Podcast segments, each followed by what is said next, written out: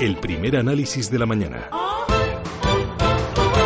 Opel y los sindicatos de Figueruelas en Zaragoza consiguieron ayer in extremis Chaval el empleo, salvar las inversiones y la producción del nuevo Corsa y también el futuro de la fábrica aragonesa. Los representantes de los trabajadores firmaron un preacuerdo en el que aceptaban gran parte de las condiciones de mejora de la competitividad del propietario de Opel, aunque lograban congelar solo un año los salarios en vez de tres años. Ese preacuerdo queda pendiente de un referéndum que se celebra hoy mismo, este martes. Juan Laborda, ¿qué tal? Muy buenos días. ¿Qué tal? Buenos días. Eh, Juan Laborda es eh, profesor de la Carlos III y de la Syracuse University. Eh, es una buena noticia para el sector automovilístico español y una buena noticia también para todos los trabajadores y también para, para Zaragoza y para Aragón. En principio es una buena noticia, ¿no? Porque mantiene lo que es el empleo y la producción, pero lo que recoge de fondo son problemas. Problemas, por un lado, eh, estructurales que lleva la, empresa Opel y luego problemas también en España, ¿no? que a veces lo que es la política industrial no ha permitido generar alternativas industriales eh, la mayoría parte de, nuestro territorio a monocultivos de producción, como este caso es el caso de, en Aragón de, Opel. ¿no? Eh, es bueno porque se mantiene la producción, porque se amenazaba con, llevar la producción de Opel a otro, de Opel a otro lugar, lo cual implicaría simplemente dejar morir la fábrica. ¿Recoge problemas estructurales de Opel? Sí. Opel es una empresa alemana, pero a diferencia de otros eh, productores alemanes que son capaces de tener una imagen de marca y tener márgenes unitarios muy elevados, este no es el caso de Opel. De manera que tiene un problema de producto que se ha ido reflejando siempre a lo largo de, la historia y que se ha manifestado en que no es capaz de generar beneficios permanentes como le exige PSA. ¿no? Y ahí está el dilema. Luego habrá que ver si realmente es un tema para eh, eh, continuar o mantener status quo como está ahora, con lo cual eh, si no se hace nada nuevo, la planta con el tiempo tenderá a languidecer o si realmente hay una política por parte del nuevo grupo de, llevar a cabo inversiones activas que la hagan sostenible eh, no solo 5 o 10 años, sino más allá de, una década. ¿no? Eh, Figueruelas ocupa a 5.400 trabajadores y a otros 25.000 empleados de la industria auxiliar. Eh, se garantiza el empleo de momento, pero tenemos ahí eh, la amenaza de siempre una mayor flexibilidad, una mayor competitividad, porque hay otros países que ofrecen mano de obra más barata. Estoy pensando, por ejemplo, en Marruecos. Mm. Claro, pero fíjese usted, aquí surge un tema muy importante. Se la aplican a españoles, a polacos, a húngaros, pero esa política no se la van a aplicar ni a franceses ni a alemanes porque la propiedad industrial es muy importante y siempre hay una tendencia a satisfacer a los trabajadores eh, del país del cual la matriz es propietaria, ¿no? Esto, esto es un tema muy, muy apasionante. Y esto tiene que ver también con política industrial en España, donde hemos ido perdiendo ya no solo industria, sino de aquello que valía la propiedad. Para mí es vital y fundamental. Porque si no vas a entrar en un proceso de competitividad y salarios, y ese proceso es, infinito. Imagínese usted que tengamos que competir con los trabajadores de Marruecos, el margen de contracción salarial que llevaríamos a cabo. Eh, le pregunto, ¿va a hacer lo mismo Opel en Alemania? No. Ni en Francia tampoco. No, y ganan mucho más que nosotros.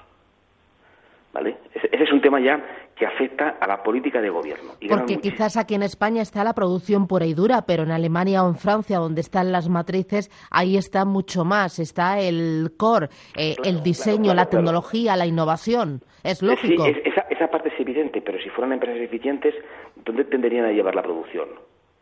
Porque la planta de es productiva. Otra cosa es que no genere beneficios porque el margen del costo es muy pequeño pero tiene que ver esa parte irrelevante que tienes razón que tienes razón Susana lo que dices y que tiene que ver con eso, pero es más profunda. Es que justamente la propiedad hace que se lleve el diseño, la tecnología y todo lo demás innovación a esos países. Y nosotros que somos menos ensambladores, que es la, la industria automóvil española, no tiene nada de eso, simplemente se dedica a ensamblar. ¿Por qué? Porque no tenemos propiedad. Entonces estamos condenados, como otros países europeos, que no tienen la propiedad, a luchar, ¿no? Portugal, España, eh, Hungría, Polonia, en el caso de, en el caso de, de Open, ¿no? A luchar por, eh, por esa producción, ¿no? Por ser la mano de obra eh, más, más barata. ¿no? Ahí hay una crítica, no tiene que ver con Opel, tiene que ver con la política industrial que se ha ido implementando en España en, los últimos, en las últimas décadas. ¿no?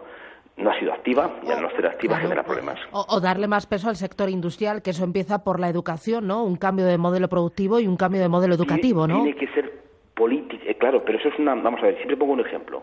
España y Corea, la divergencia de desarrollo en las últimas décadas. En Corea hubo una apuesta decidida, pero de intervención gubernamental, por la industria, ¿vale? Dura en la Corea del Sur, no es un país comunista, que yo sepa, pura y dura, política industrial. Y fue política pública. Lo que tenemos que aprender es que es la industria la que mantiene salarios altos, es la industria la que mantiene un empleo eh, más digno. ¿no? Eh, lo, podemos ver en España, el otro estuve viendo los, los datos de salarios, los salarios promedios en la última encuesta salarial de la industria son 5.000 euros superiores a los salarios de servicios, casi un 30%, son 27.000 el medio, el salario medio, frente a 22.000, ¿no? Y esta industria es la que genera y arrastra al resto de la sociedad. Y nosotros nos hemos dedicado a otras cosas. Ahí hay una crítica implícita durísima. Y, y, tenemos un tejido industrial pequeño y mediano muy bueno, familiar pero que se lo están quedando extranjeros, que están entrando a saco porque están viendo oportunidades maravillosas de retornos a, largo plazo del 5 o 7% y no se está haciendo nada a nivel, a nivel estatal para mantener la propiedad de esas industrias pequeñas, que son joyas, ¿eh? Hablo de un sector exterior español que es maravilloso, pequeñito pero muy potente, muy, muy innovador, de los poquitos que hay en Europa que ha aumentado a niveles eh, tanto a márgenes eh, extensivos, e intensivos en producción y en producto, ¿no? Y en zonas geográficas. Y eso se lo están quedando gente de fuera. Eh, por eso la política industrial hay que ser activo y hay que ser intervencionista. ¿Vale? Lo han sido los alemanes, lo han sido los franceses, ¿por qué nosotros no? Eh, una cosa más, por el lado de los sindicatos, eh, finalmente ha habido acuerdo, eh, están dando muestras de una gran flexibilidad y de adaptarse a las circunstancias y a las necesidades. Los sindicatos españoles, frente a lo que algunos piensan, en comparación con los alemanes con el IG Metal, son absolutamente prudentes, muy prudentes. Eh, porque la actitud de eh, equivalentes suyos en otros países, también porque tienen fuerza, vuelvo a repetir el tema de la propiedad, es muchísimo más dura. No les queda más remedio, tristemente, porque a mí me joroba, yo soy de Zaragoza, y me joroba ver cómo una empresa impone unas condiciones salariales de congelación durante muchos años, que en este caso va a ser solamente un año. Ha cambiado otra serie de temas, pero no le quedaba más remedio a la empresa porque PSA le pedía beneficios y Opel a nivel general no lo tiene.